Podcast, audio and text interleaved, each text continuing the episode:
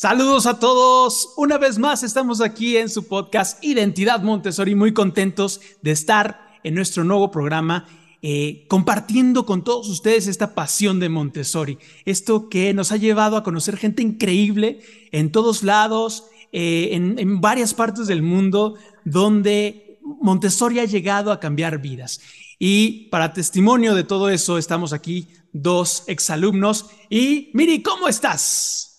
Hola, muy bien, aquí muy feliz de poder compartir otro capítulo de nuestro podcast con ustedes, Identidad Montessori. Y bueno, pues si esta es la primera vez que tú nos estás escuchando, seas muy, muy bienvenido. Y bueno, pues te vamos a avisar que en este podcast vamos a filosofar y vamos a soñar con Montessori porque es uno de nuestros temas favoritos y vamos a desmentir y vamos a hacer muchas cosas más sobre Montessori. Así que, pues los esperamos, bienvenidos.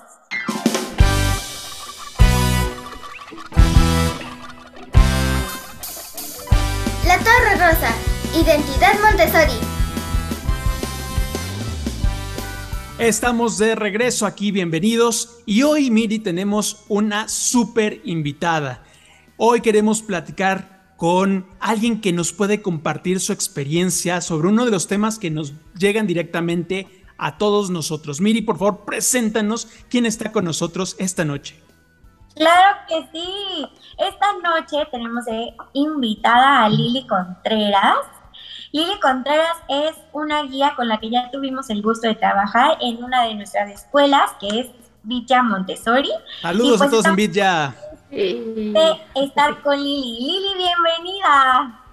Ay, muchas gracias. Gracias Roberto, gracias Miri. La verdad es que es todo un placer, eh, pues ustedes saben, primero compartir, hablar sobre Montessori, que es nuestra pasión. Y para mí es un placer especial compartir este espacio con ustedes después de conocerlos y saber la maravillosa labor que hacen difundiendo lo que es la filosofía Montessori. Muchísimas gracias. La verdad es que eh, esto es un espacio para platicar de personas justamente apasionadas. Eh, es un poquito menos teórico que otros podcasts que les recomendamos muchísimo, entre ellos, si hacemos el comercial, justamente el que hacen en Vidya, del cual nos, sentimos orgullosos porque somos parte y hemos visto todo lo que han hecho en ese podcast, se lo recomendamos mucho, búsquenlo en YouTube como Vidya Montessori y otros muchos podcasts donde hay. Nosotros queremos un, un poquito ser más informales, Lili. Eh, y platicar un poquito más eh, cafeteramente, por así decirlo. Y el tema que nos apasiona el día de hoy, porque además creemos que es algo bien importante hablar, es el tema del lugar de los exalumnos. Este podcast es un espacio para ver dónde han llegado, dónde andan, qué andan haciendo. Y un poquito tal vez para poderlos proyectar, platicar con una guía que tiene tanta experiencia llevando exalumnos y viendo cómo crecen, sembrando esa semilla y yendo hasta lugares. Para, para abrir boca, ¿cuál crees que es el papel del exalumno Montessori en esta gran familia que nos reúne internacionalmente a los que nos apasiona el trabajo de la doctora María Montessori? Híjole, esa es una pregunta bien interesante, Robert, porque eh, la verdad es que yo no me lo había cuestionado tan seriamente hasta que los conocí a ustedes y empecé a conocer su trabajo. Yo creo que hasta hoy, por lo menos en México o lo que yo conozco, eh, pues no había, no hay como esta reflexión de manera formal, ¿no? De eh, este rol de los exalumnos. Sin embargo, me parece, de acuerdo a mi experiencia, que de manera natural la filosofía y lo que se absorbe siendo un niño Montessori, lleva a estos chicos a ir con esa bandera un poco sin, sin proponérselo, ¿no? Y van por la vida eso, viviendo la filosofía Montessori porque no hay otra forma, o sea, la filosofía Montessori no se, no se hace, no se vive en el aula, sino que traspasa porque es una filosofía de vida. Entonces, sin proponérselo, yo creo que los exalumnos realmente van eh, por la vida en su, en su trayecto haciendo una diferencia, que creo que es lo que soñamos todas las guías, ¿no? Y en lo que creemos, además, no solo soñamos, sino lo creemos. Entonces, creo que sin proponérselo, eh, estos chicos van haciendo una diferencia en su pequeño entorno y entre más van creciendo, pues algunos escalan eh, a otros niveles, ¿no? Impactan a más gente, pero creo que lo hacen y eso para mí realmente eh, podría visualizarse como un propósito enorme, que es justo lo mismo que le decía, lo que soñamos, este, toda la gente que, que trabaja en Montessori, que, se empapa en Montessori, que es cambiar el mundo, ¿no? Yo siempre digo que yo soy de esos locos que quieren cambiar el mundo y que cree que se puede hacer, y justo creo que se puede hacer desde, desde los niños. Entonces, sin proponérselo, creo que eso van haciendo por la vida. Entonces, qué maravilloso que podamos, con ejercicios y trabajo como el que ustedes hacen, irle dando forma, que creo que hace mucha falta. Ay, qué padre, Lili, porque justo creo que esta parte que tienen las guías es como que las guías van sembrando y dicen, híjole, pero no sé cuándo vaya a poder ver mi flor crecer, ¿no? Y ya que pasa el tiempo y ya que ven las florecitas crecer, dicen, wow, o sea, realmente sí tuve la capacidad de poder marcar una vida, ¿no? Y creo, y me atrevo a decir que muchos alumnos Montessori, exalumnos Montessori, tienen una diferencia contra los exalumnos de una escuela tradicional. Los exalumnos Montessori realmente trabajan en lo que les gusta y les apasiona, ¿no? Porque van sin miedo, no es así. Yo tengo muchos amigos que son exalumnos Montessori que se dedican al arte y van sin miedo y hasta al tope, así, ¿no? Y entonces en un sistema tradicional es decir, uy, no, pero ¿cómo te vas a dedicar al arte? ¿no? Y creo que esa es una gran diferencia de los exalumnos. No sé tú qué opinas, Lili. Sí, yo creo que esto es algo muy importante, Miri. Em, es algo que tiene un trasfondo profundo, ¿no? Pero bueno, vamos a tratar de puntualizar un poquito. Es una de las cosas que hace, que marca diferencia en los niños Montessori. Eh, sobre todo en taller, trabajamos desde esta visión cósmica. Ustedes seguramente lo han, lo han platicado en otros podcasts, que es algo muy profundo. Eh, sin embargo, vamos a, como a puntualizar de qué se trata. Eh, yo lo resumiría diciendo que la doctora Montessori fundamenta su educación, sobre todo lo que se hace en el trabajo de taller, en la premisa de que todos en el universo estamos conectados, que todos tenemos una tarea fundamental e importante y que por ello esa labor que cada cosa, que cada elemento realiza es valiosísima, ¿no? Tanto los seres vivos como incluso los elementos no, no animados, ¿no? Como el sol, el agua. Desde esa perspectiva que, pues, eh, como insisto, es muy profunda, eh, se, va, se va brindando a los niños el conocimiento sobre el universo, que además es lo que el niño de primaria necesita. Entonces, ¿qué es lo que el niño va absorbiendo a partir de su trabajo diario? Que todos tienen un rol muy valioso y que entonces seguramente él o ella también tiene una tarea fundamental. Y además de darle esta base filosófica, está la parte de dejarlos ser, de permitirles experimentar, conocerse, saber cuáles son sus habilidades, saber que también hay áreas de oportunidad con las que pueden trabajar, eh, darle espacio a su interés y a partir de eso continuar el, trabajo profundizando en investigación. Y entonces, ¿qué sucede? Que desde los seis años hasta los 12 que abarca la primaria y por supuesto después en las escuelas que tienen también la ventaja de, de tener de Montessori, el niño está en contacto con estas preguntas que son preguntas de vida, que muchos llegamos a la adultez sin hacernos, ¿no? Sin planteárnosla como, ¿quién soy yo? ¿Qué hago aquí? cuál es mi función, ¿no? Y bueno, entiendo que son preguntas que nos, justo nos pueden llevar toda la vida a responder, es un proceso, ¿no? Pero el Montessori te lo empiezas a preguntar desde que estás en primaria. Entonces, ¿qué sucede? Claro, que los niños van teniendo contacto con eso, además de su profundo respeto. Entonces, por ejemplo, lo que decías ahorita, Miri, pues no, no hay como tal este, esta connotación positiva o negativa para ciertas actividades. Y si te gusta el arte, pues puedes ir por ese camino y conectando con las otras áreas. Y si te gustan las matemáticas, puedes ir por ese camino sin dejar de conectar con otras áreas. Entonces, ahí está libertad y este autoconocimiento que creo que es lo que lleva a estos chicos a conectarse con su verdadera misión cósmica, como la llamaría la doctora, ¿no? Sí. Dijiste algo, algo bien interesante. Eh, cuando estamos en esa gran presentación, eh, y, no, no, hablo un en específico, sino el proceso de las cinco, ¿no? Y que de repente llegas a un momento en el que te, te habla de eh, el mundo preparado para ti al finalizar la línea de la vida, esas, esos minerales eh, que se están llenando, esos, las bodegas que están llenando de comida para ti, para que, para que el ser humano las transforme. E, e, e, en ese momento el, el, niño está teniendo esta visión cósmica, está recibiendo una especie de carta de ciudadanía del mundo, ¿no? Que ese es otro de los, de los temas. Pero cuando ya estamos aquí, cuando, si nos estás viendo y eres exalumno, hay, hay detrás todo este proceso del cual tú nos hablabas, ¿no?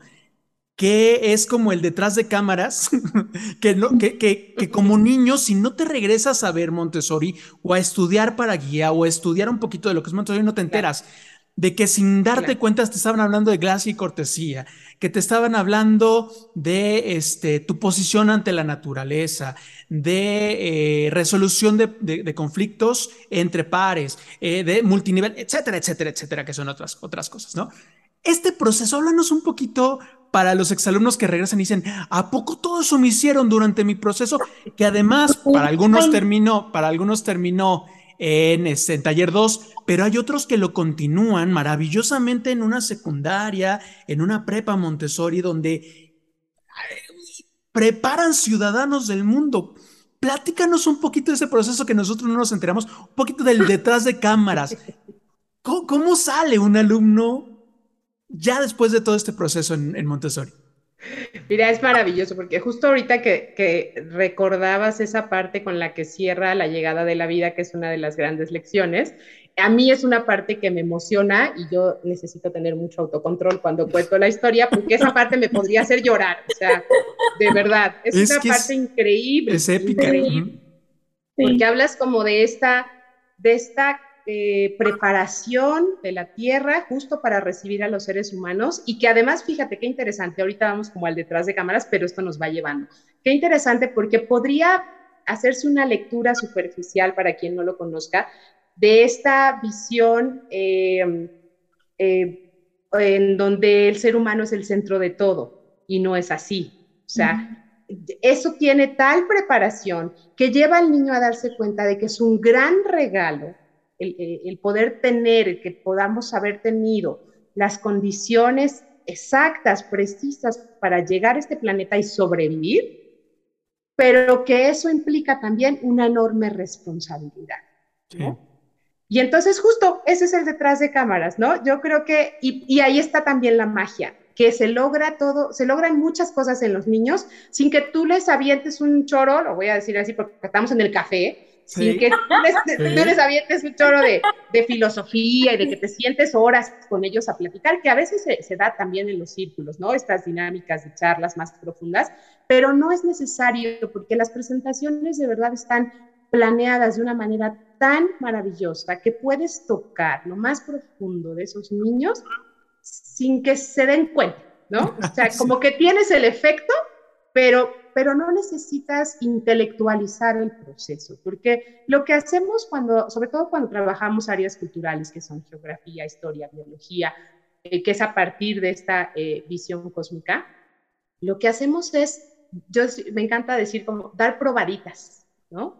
Es una probadita de, y entonces lo que haces es abrir una ventana que le da al niño una posibilidad enorme de indagar, de conectarse, y, ahí ya estás abriendo posibilidades, ¿no? Le estás eh, eh, diciendo de manera indirecta al niño, tienes el universo entero para conocer, ¿no? Para profundizar, que eso ya es enorme, o sea, le estás dando un regalo, estás haciendo consciente del regalo que tenemos que es maravilloso, ¿no? Por una parte, que es como toda la parte filosófica y desde donde vienen las presentaciones y cómo se muestran. No les das todas las respuestas, simplemente les das una pauta para que ellos se conecten con algo, porque además es muy así. Por ejemplo, eh, para quien conoce un poquito más el material, los cartelones impresionistas son maravillosos, porque es una imagen la que se le queda al niño y esa imagen empieza a detonar preguntas. Y de ahí viene toda la, parte de profundizar haciendo una investigación, ¿no? Este es un ejemplo así chiquitito de cómo está eh, armado este, este programa de, de, primaria, ¿no? Entonces es como la parte, digamos, de, mm, más teórica de desde dónde, desde dónde está la base ¿no? de, las presentaciones. Pero entonces luego nos vamos a la parte del día a día, que, en donde entra lo que tú decías, Robert. Ok, ya tenemos esta maravillosa parte, este maravilloso elemento que dan las presentaciones con esta visión cósmica. Y entonces, ¿ahora qué hacemos en el día a día? Y ahí yo siempre les digo a los papás que el trabajo del niño comienza cuando cruza la puerta del colegio. ¿Y a qué me refiero? No que en su casa no haya trabajo, por supuesto, tiene diferentes trabajos, ¿no? O sea, el niño se está autoconstruyendo todo el tiempo. Pero a lo que me refiero es que el trabajo comienza desde que llega, saluda, se prepara para empezar su trabajo, ¿no? En algunos ambientes, por ejemplo, se, se estila que limpien su mesa o que bajen las sillas que se quedan arriba, por cortesía para la persona que limpia. O sea, estamos hablando de gracia y cortesía, lo que decías. Entonces, este, esta, este proceso de gracia y cortesía que pues, podríamos denominarlo como este, buenos modales, ¿no? Para, que, para que sea eh, este, eh, comprensible para todo el mundo, porque es un término muy montessoriano, gracia y cortesía, va acompañando al niño en su proceso de vivir lo que es una sociedad, ¿no? Que es el trabajo del niño de primaria, que está, yo podría decirlo, eh, creo que eh, no recuerdo si lo he leído así en algún libro de la doctora, pero me parece que es un periodo sensitivo de, taller, ¿no? O sea, la parte de socializar.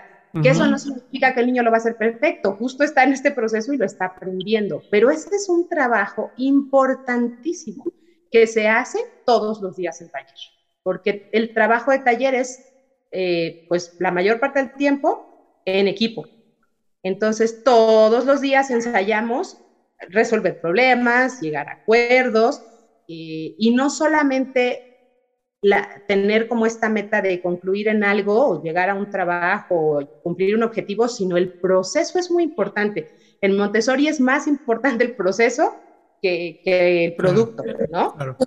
Entonces, el proceso implica un montón de habilidades, respeto hacia el otro, poder expresarme desde el respeto, escuchar, eh, también autocontrol en muchos sentidos, ¿no? No solo físico, sino este autocontrol que ya va más a la parte intelectual en el niño de taller, decir, ok, necesito, esta es mi necesidad de yo expresar que yo lo quiero hacer el título de color verde, pero necesito también escuchar y respetar que el otro lo quiere morado, ¿no?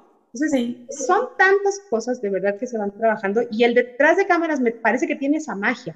La guía va haciendo todo ese trabajo, que además debo decir que es un trabajo bien bonito porque es un trabajo desde el silencio un poco, ¿no? Me acuerdo de una cita, no, no, la, no la tengo textual, pero una cita que a mí me impresionó mucho de, la doctora que decía, cuando estoy con los niños desaparezco.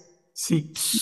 Y ese desaparecer no nulifica al adulto, lo que significa es yo me coloco en un lugar en donde le permito al niño ser y construirse. Y si yo no me, y si yo no desapareciera, yo no podía, yo no podría vivenciar lo que observo todos los días, que es un milagro, ¿no? Que es la construcción de un ser humano. Ay, padrísimo, qué hermoso.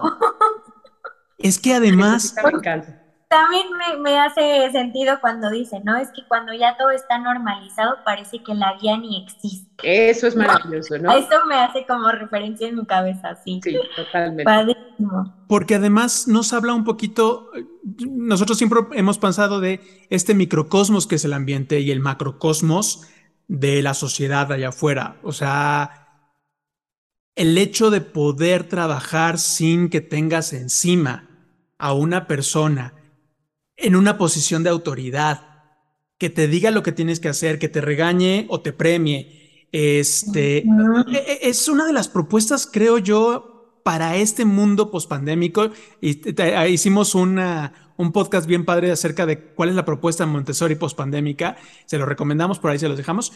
Pero es bien interesante cómo los niños, y dijiste algo que en verdad me llevo en el corazón, nos empezamos a autoconstruir desde esto que estamos hablando. Eh, nos autoconstruimos desde el momento en el que llegamos y sin darnos cuenta, ese, ese botoncito de ponte en modo autoconstrucción, por así decirlo, empieza ahí y, además continúa. Nadie nos dijo que lo apagáramos. Entonces, una de las cosas que tenemos los exalumnos es esa capacidad de seguir autoconstruyendo, ¿no? Porque así tuvimos nuestra dinámica en el microambiente y, y, hasta dónde podemos llegar con esa autoconstrucción. Tú, tú, tú, platícanos un poquito. Has visto un montón de niños abrir las alas y como me encantó lo que decían, este, buscar buenos vientos, ¿no? Nosotros les deseamos esos buenos vientos, pero buscar esos buenos vientos. Me encantó en las graduaciones que decían eso. ¿Hasta dónde has visto que lleguen? Platícanos de, hasta dónde llegan los, los exalumnos una vez que entran en este gran ambiente que, preparado que es el mundo. De los ciudadanos del mundo. Sí. Pues mira, he tenido la fortuna de, ver el proceso de algunos de ellos, incluso algunos ya son adultos, ¿no? Este, es que yo empecé muy joven. algunos adultos ya son adultos, muchos de ellos.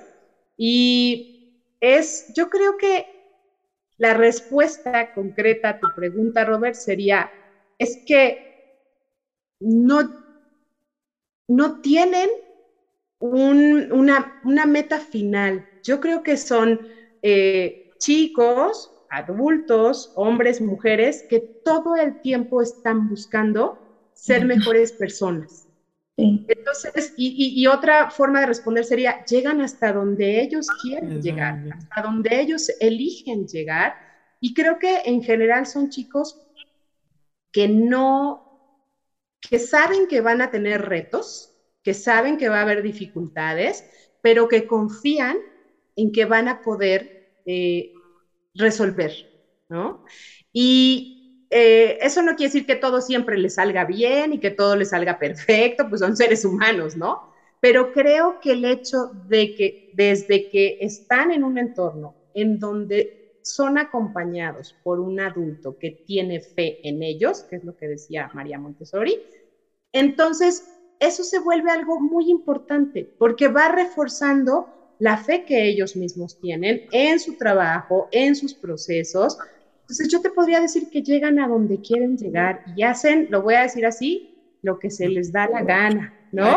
Con, todo el respeto y claro, pero es otra vez como no malentender esto de, ¿no? Esta cosa de que los Montessori hacen lo que quieren, ¿no? O sea, no. Claro, hacen lo que quieren en un contexto en donde saben que son parte de una sociedad, que sus acciones tienen consecuencias, son responsables de sus actos y sabes que hay algo que me parece muy valioso, que creo que incluso para esta transición, que es lo que pues a mí me ha tocado ver, de taller a, a, la secundaria, que es una etapa otra vez de una profunda autoconstrucción, creo que la mayoría de los niños Montessori, al tener como acompañantes en este proceso de desarrollo adultos, y no hablo solo de las guías, sino también de los papás, porque la mayoría de los papás, porque las escuelas de Montessori trabajamos de esa manera, la mayoría de los papás también se, se, se comprometen con la filosofía. La escuela tiene que hacer ese trabajo, porque si no caminamos por, el mismo, por la misma senda, el niño se pierde, ¿no? Entonces, al ir acompañados con adultos, tanto en la escuela como en casa, que tienen fe en ellos, que saben eh, escucharles, que les dan espacio, que los respetan, entonces también los chicos Montessori son personas que saben pedir ayuda y que regresan a tocar base con estas personas que son adultos, eh, pues digamos que son un referente en sus vidas y que saben que de ahí van a recibir una ayuda eh, positiva, vamos a ponerlo así porque son adultos que los respetan y que los aman, ¿no? Entonces, eso es, a mí me parece que es muy valioso que los chicos, sobre todo en esta etapa de adolescencia, puedan eh, regresar al adulto, porque finalmente es una etapa de rompimiento con el adulto, de, porque es una etapa otra vez de encontrarse a sí mismos, de retomar con fuerza estas preguntas de quién soy, pero que sepan que el adulto está ahí y que pueden regresar y, pueden otra vez, este, yo les digo de pronto a los papás que es como cuando el niño chiquito, el de dos o tres o cuatro que está en la fiesta jugando, se aleja, va a jugar y regresa nada más a tocarte la pierna, ¿no? Como para que aquí, está, aquí está mi mamá, ¿no? Pues es lo mismo que hace un adolescente. Ahí está mi seguridad, claro. Exacto.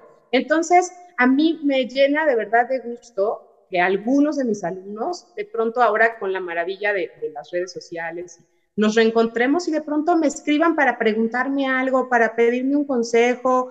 Y digo, qué bonito que ellos tengan esta confianza y este recuerdo de ese adulto que me acompañaba y que hoy puedo volver y, tocarle la piernita y decirle, ah, necesito ayuda, ¿no? Y preguntar y, platicar y ahora ya con una visión de adulto, ¿no? Es riquísimo poder platicar también así con los chavos. Así es, así es. Tenemos que hacer una pequeña pausa para unas, para reformular y hacer que todo esto que nos acaba de decir Lili pase a, a donde tiene que pasar porque es es hermoso lo que estamos platicando ahorita. Vamos a hacer una pequeña pausa y regresamos en un momento a este su podcast Identidad Montessori.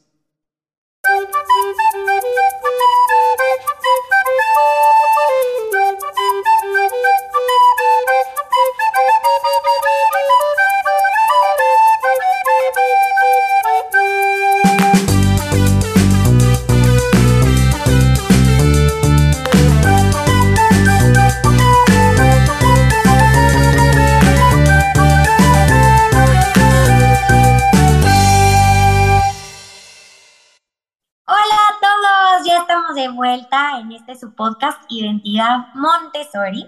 Y bueno, pues si ustedes quieren ser parte de este proyecto, ya saben que pueden apoyarnos con la compra de sus playeras y que gracias a esto nosotros podemos seguir apoyando a más escuelas para que sigamos promoviendo Montessori. Y bueno, pueden seguirnos y buscarnos a través de nuestro Facebook e Instagram, arroba la Torre Rosa y yo. Y bueno, pues ya estamos de vuelta con nuestra queridísima Lili. Y bueno, pues esta vez le voy a preguntar, Lili, ciudadanos del mundo. Platícanos tú que tienes tanta experiencia, ¿con qué herramientas salen los ciudadanos del mundo a este gran y maravilloso ambiente? Mira, eh, aquí me gustaría hablar sobre un aspecto que eh, seguramente es, está en la cabeza de muchas personas, que es qué pasa eh, con, los chicos cuando transitan de un sistema Montessori a un sistema tradicional. Claro. Y yo, eh, pues, e, en estos últimos años he tenido que reformular mi respuesta, porque yo hace algunos años, yo he trabajado la mayoría del tiempo con chicos de taller 2, entonces por supuesto que me toca ver este transitar a, escuelas eh, tradicionales, ¿no? Porque pues no en todos lados hay opciones, afortunadamente ahora hay más, más secundarias Montessori, ¿no? Pero no, no, no nos tocó en esa época, hace algunos años, esa, esa realidad. Entonces yo solía decir que los chicos tenían todas las herramientas necesarias para adaptarse a un entorno de una escuela tradicional, ¿no? Porque justamente parte de la filosofía Montessori, de la metodología es educación para la vida. Eso significa dar herramientas para que los niños y las niñas se puedan adaptar al entorno en el que estén, ¿no? Yo creo que eso sigue siendo una realidad. Los niños y las niñas Montessori, como decíamos hace un momento, son personas que están acostumbrados a resolver conflictos y que además van aprendiendo a resolverlos de manera respetuosa, eh, de forma cordial, amable, sabiendo que a veces tienen que ceder, ¿no? Porque hay un bien común que es mm. también muy importante, ¿no? Entonces van trabajando como esta parte del egocentrismo, que, que ya en taller se puede ir como, que puede ser parte de este trabajo de, em, de autocontrol, que ya no hablamos solo de la parte física. Entonces saben resolver problemas, tienen habilidades para resolver problemas tienen habilidades para investigar, eso es sumamente importante. Yo he escuchado muchos docentes en la licenciatura, ¿no? Que muchas, tristemente la queja en licenciatura, y, es, es, terrible que tengamos ese, ese problema en, nuestro país, ¿no? Eh, muchos de los temas son no entienden lo que leen, o sea, saben decodificar, pero los chicos no están, no tienen ese nivel de comprensión lectora que ya se necesita en una licenciatura, ¿no? Que ya esperas que se haya logrado una licenciatura. Y entonces tampoco hay un análisis de la lectura profundo y adecuado, ¿no? Eh, evidentemente tampoco hay este, este, desarrollo de habilidades de trabajo en equipo que por supuesto que en Montessori se logra, porque se hace todo el tiempo, ¿no? Es fundamental. ¿A cuántos de nosotros nos pasó que al llegar a la preparatoria o a la universidad preferíamos hacer el trabajo solos, ¿no? Y aunque yo tenga que hacer la chamba de todos, prefiero asumirlo todo porque yo sé que los demás no, no lo van a hacer, ¿no? Entonces yo les diría, estas habilidades de trabajar en equipo, habilidades de resolver problemas, eh, por supuesto, también hay una base em, académica que se fundamenta en la comprensión de los procesos y los conceptos, no solo en la memorización, que hace una gran diferencia, ¿no? Esta posibilidad de cuestionarlo todo, incluso al docente, ¿no? Incluso a la guía, y saber que se puede hacer, que siempre desde el respeto, el niño puede llegar y decirte, no, estás equivocada, ¿no? Porque eso que estás diciendo de los dinosaurios no es verdad, ¿no? Y que no va a pasar nada, que tú como adulto vas a decir, a ver, ¿por qué? Y vamos a investigar, ¿no? también esta habilidad de cuestionar es muy importante porque los chicos van a quedar con la información, no, no, la, no la reciben sin analizarla, ¿no? Entonces, esto también es una habilidad muy importante. Y todas estas habilidades que podríamos decir que son como de resolución cotidiana en el día a día, en el colegio o ya hablando en un entorno laboral, yo me atrevería a decir que están sustentadas con una educación que les ha dado un profundo respeto por el entorno, por supuesto por los seres vivos, desde luego por otros seres humanos, que les permite ser personas eh, que viven de manera cotidiana la compasión. A mí me gusta mucho esa palabra. La compasión es esta parte como de entender al otro, que va más allá de la empatía. Incluso de decir, no solo trato de entenderte, evidentemente no voy a vivir lo que tú estás viviendo porque tú lo vives desde tus entrañas, pero trato de entender lo que estás sintiendo y además puedo cuestionarme si hay algo que puedo hacer para ayudarte. ¿No? Entonces, todas estas herramientas que son como de resolver, de hacer, que son como incluso deseables en un entorno académico y por supuesto en un entorno laboral, me parece que no serían Mm, montessorianas, sino estuvieron cobijadas con esta parte humana, ¿no? Que se va forjando con esta gracia y cortesía, con este entender el mundo como uno solo. Creo que eso es bien valioso. Y me gustaría cerrar nada más con algo que es lo que quizás no me encanta que he tenido que reformular. Yo creo que hoy, para los niños Montessori, sí, sí, sí requiere todo un esfuerzo adaptarse a un entorno escolar tradicional, porque desafortunadamente cada vez es más difícil, porque hemos normalizado la violencia, porque hemos normalizado el maltrato en muchos sentidos, porque hemos normalizado eh, incluso eh, viviendo en esta época podríamos decir que estamos, y, sí se hace, ¿no? Que estamos como trabajando mucho con equidad de género, pero hay, hay muchas formas en las que todavía no tenemos esa equidad. Entonces, lo que yo veo es que desafortunadamente se ha, digamos que se ha agudizado esta crisis de valores, ¿no? Y entonces los niños se tienen que enfrentar a eso. Pero lo que yo, lo que yo pongo sobre la mesa ahí cuando los papás me preguntan es, realmente qué quieres para tu hijo. Claro. Creo que debemos tener claro que sí vamos, o sea, que sí va a ser para ellos un esfuerzo y una lucha. Y para ti como papá también. Pero realmente, ¿qué quieres? O sea, ¿quieres, aunque sea una lucha y aunque sea un trabajo profundo, ¿quieres eso para tu hijo en vías de que sea un ser humano más pleno, aunque cueste trabajo porque un poco vas contra la corriente?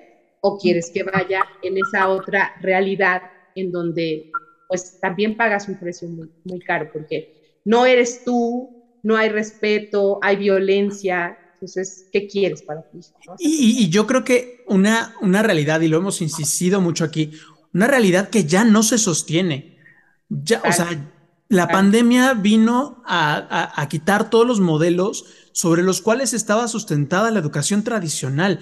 La estandarización, el ver cómo le damos lo, lo, mediano a la mayor cantidad de las personas, eh, cómo las hacemos para trabajar, para, para, ponerlos a trabajar en una empresa donde van a tener que trabajar, trabajar, trabajar, trabajar, después conseguir su, pues, su pensión y vivir lo que les toque. O sea, ya ese modelo es caduco.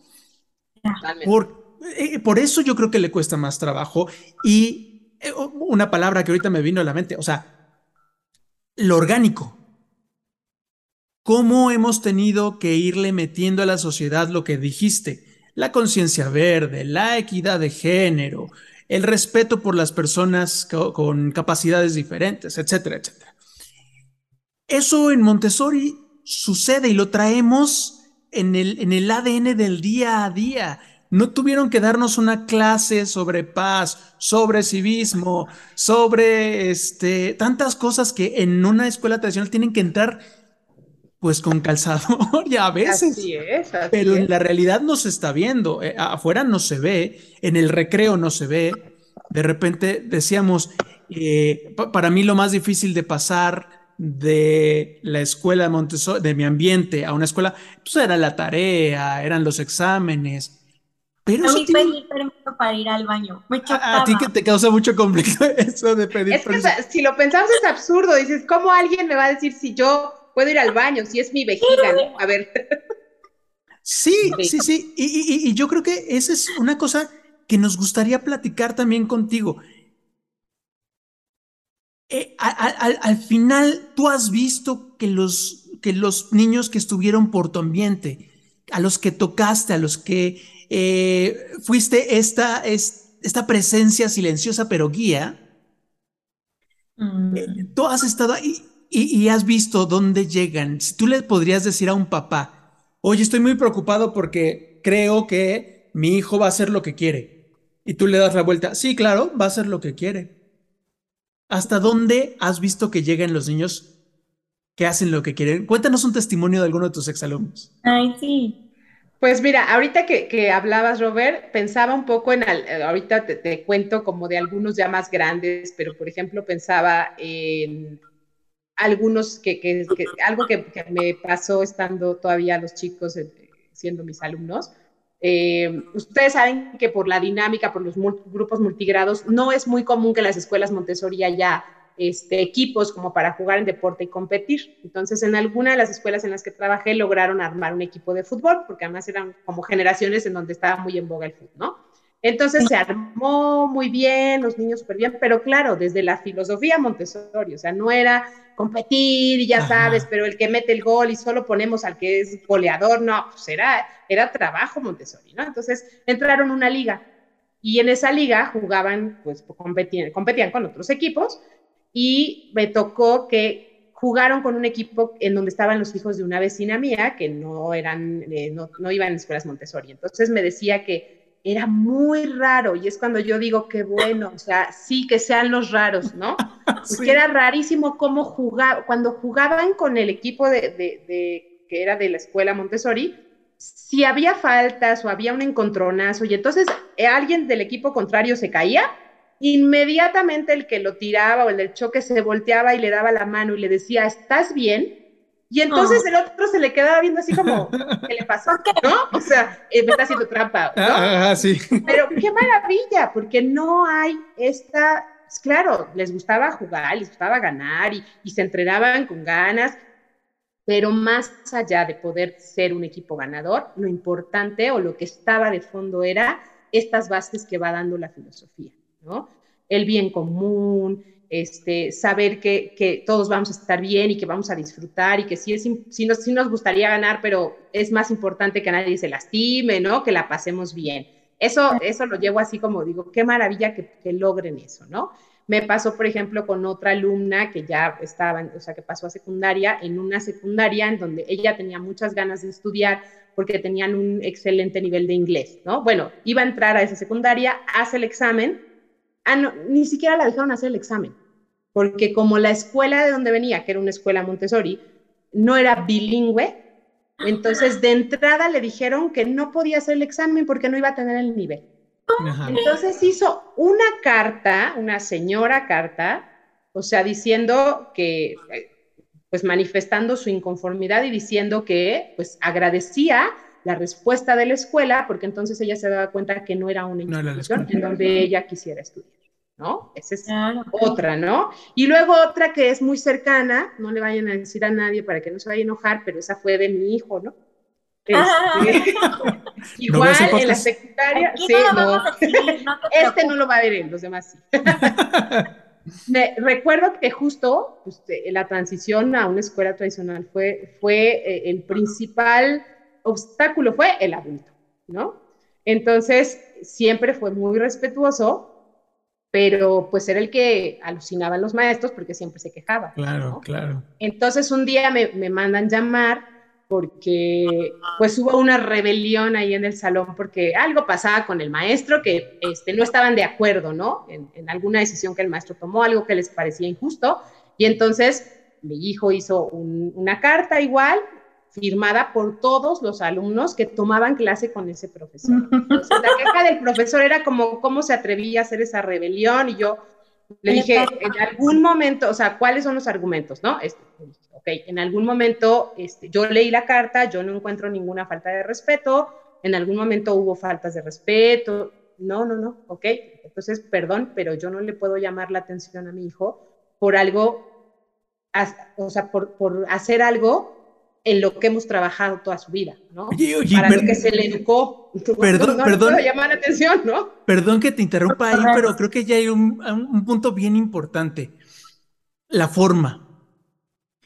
Eh, yo, yo, yo me ponía a pensar, es que, es que está, nos dijiste, eh, en Montessori a veces no es importante el resultado, sino el proceso que lleva ese resultado, ¿no?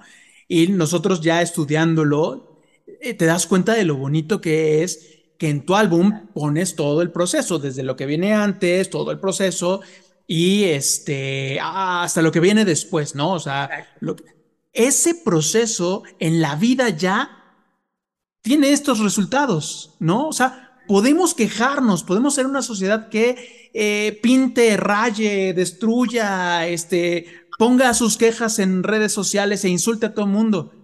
Y no vamos a lograr más cosas. Pero si logramos la forma que tu hijo, que lo tenemos que algún día entrevistar desde luego para que nos cuente esa rebelión, este, los resultados están ahí.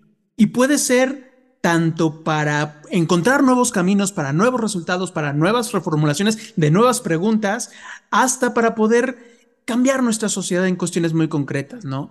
Eh, eh, perdón, tenía que hacer este paréntesis porque me pareció maravilloso. Sí, sí, sí. Y bueno, pues dos más para, para cerrar esa parte. Esta misma chiquita que, que de la de la carta, ella desde que estaba en Montessori, pues ella le apasionaba actuar, entonces ella se quería dedicar a la actuación y entonces entró a otra escuela igual, súper tradicional y logró dos cosas maravillosas. Una escuela que, era, estaba como muy seccionada en cuanto a grupitos, ¿no? Este, grupitos de amigos, grupos muy cerrados y ella logró llegar y hacer una diferencia porque eh, ella es una chica encantadora. Entonces, iba con un grupito y se llevaba bien, iba con otro grupito y se llevaba bien. Entonces empezó como esta pugna, no, pues es que si te llevas con ellas, entonces con nosotros no. Y entonces les dijo, yo soy libre de escoger con quién relacionarme. Entonces yo quiero relacionarme con ustedes, con ellas, con todos. Entonces, si ustedes quieren, yo estoy abierta, pero pues, no me pueden limitar con quién me voy a vincular, quiénes van a ser mis amigas, ¿no? Entonces, poco a poquito fue rompiendo esos grupos tan cerrados que me parece algo súper importante, me parece un gran logro, ¿no? Y la otra cosa que hizo fue lograr que la escuela le diera los permisos que ella necesitaba para irse a sus clases, a sus llamados, a sus castings, poniendo por delante, y era ella, ¿eh? O sea, no era que la mamá iba, o sea, sabían que la mamá la apoyaba, pero era ella la que decía, yo eh, requiero salir tales días o cuando me llamen a casting, pero pues mi compromiso es ¿Qué tengo que hacer? Me puedo adelantar los exámenes, me puedo adelantar los trabajos, yo cumplo con ese compromiso y voy.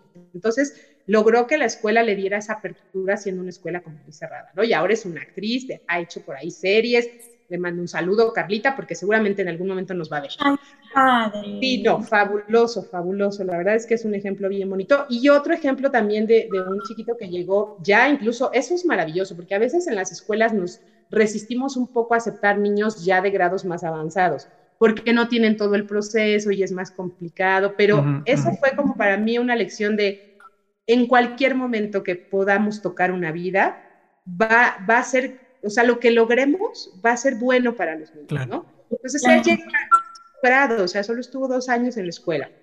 De, eh, de, escuelas en donde se le había dificultado mucho todo el proceso de aprendizaje, un niño brillante, tenía este, pues cierta situación que no se le había diagnosticado, pero un niño brillante, que tenía problemas para socializar y en la escuela fluyó perfecto. y siendo un niño que, que, se catalogó de alguna forma con problemas de socialización, no solo fluyó perfecto en la escuela, sino que de la escuela salió a una escuela tradicional, en donde después descubrió que además de tenía una capacidad para las matemáticas impresionante, pero su, verdadero, su verdadera pasión estaba en la música. Entonces después cuando pasa a la secundaria, que era un sistema un poco más abierto, era increíble como un chiquito, después de, de, ser catalogado con problemas de socialización, hace musicales. O sea, canta, actúa, baila, y dices, qué maravilla, cuando le permites a un niño tocar realmente su interés, su pasión, entonces brilla. Se vuelven funcionales, totalmente. Exacto, exacto. Y yo diría incluso más allá, Miri, o sea, no solo, no solo se vuelven funcionales, que es fundamental y que, y que se lo, que lo logran si se los permites y el ambiente está preparado para ello, sino que de verdad brillan, o sea, no encuentro otra palabra para definirlo. ¿Y qué significa brillar? No este éxito un poco manipulado por la sociedad a lo mejor de ciertos estándares. No, o sea, brillan siendo ellos, son ellos, disfrutan ser ellos, aman ser ellos, se comparten con los demás y por eso brillan. Son felices. Exactamente. Oye, entonces me encanta ser una rara brillante. ¡Eh! Sí, muy bien, Miri. Hay, que, hacer una playera que diga, somos los raros brillantes. Sí, los raros brillantes. Por favor, seré la primera en comprarlo. Se nos está acabando el tiempo. En verdad necesitamos platicar muchísimo más contigo porque es e, e, el momento en el que el exalumno de repente dice, ah, todo esto fue planeado así para mí y entonces eh, todo esto tenía este sentido y por eso soy así. Y eh, alguna vez lo platicábamos, eh, de repente decíamos, es que por alguna cuestión no encajamos en algunos lados o actuamos de formas diferentes o nos ven feo por meter la silla después de que la utilizamos, cosas así. Este, tiene un sentido y además tiene una profundidad planeada, dedicada por mucho tiempo, por mucha gente para que exalumnos que hoy nos están escuchando nada, nada fue un error. Todo tuvo una, un sentido y un motivo. Miri, ¿con qué cierras? Creo que ya lo dije, estoy muy feliz de ser una rara brillante. La verdad, la verdad, y agradecimiento total a las personas que fueron mis guías y que me marcaron y que dejaron su semilla ahí y que está floreciendo, ¿no? Tal vez se tardó un poco, pero floreció. Lili, un mensaje que nos quieras dejar a los exalumnos. Pues eh, yo quisiera para todos, para los míos, que los llevo a todos en el corazón y para todos los niños Montessori que hoy van por la vida eh, llevando este sello que es maravilloso y valiosísimo. La verdad es que más que decirles algo, Creo que lo único que falta es irle dando forma para que ellos puedan como acomodar en este rompecabezas del mundo, acomodar correctamente la pieza que les toca, porque ellos saben qué tienen que hacer. Entonces es como irle dando forma para que cada uno pueda potencializar lo que tiene que dar al mundo, porque me queda claro que lo están haciendo, ¿no? Eh, y justamente en esta fe que yo les tengo a todos y cada uno de los niños. Yo de verdad quisiera cerrar, y yo sé que seguramente muchas otras guías que han estado en este espacio lo dicen, pero es que nunca es suficiente y, creo que es importante. Quisiera cerrar diciendo algo que digo muchas veces, pero es muy importante. Esta, este compartir con ellos, yo creo que quisiera agradecer, porque sin que ellos se den cuenta, sin proponérselo, yo soy un mejor ser humano por todos los niños que han tocado mi vida. Claro que yo he tocado la vida de muchos niños y es una enorme responsabilidad, pero hoy yo soy un mejor ser humano gracias a todos, a todos absolutamente, todos esos niños y niñas que han estado compartiendo conmigo una gran parte de su vida y que así como hoy yo lo siento y de verdad lo agradezco en el alma, a la vida, a Dios, al universo, estos niños están llamados a eso, a tocar las vidas de otras personas a lo largo de su historia. Mm, qué bonito. Cualquier cosa que se diga después de eso va de más. Ya Lili se comprometió a mandarle este programa a todos sus exalumnos y desde aquí, desde aquí tomamos tus palabras y también ellos se convierten en energía de proyectos como estos y de muchos que eh, nos mueven cada día a ser mejores. Muchas gracias por haber estado con nosotros en este podcast Identidad Montessori. Nos vemos muy pronto en nuestro siguiente programa. Miri. Nos vemos en la próxima.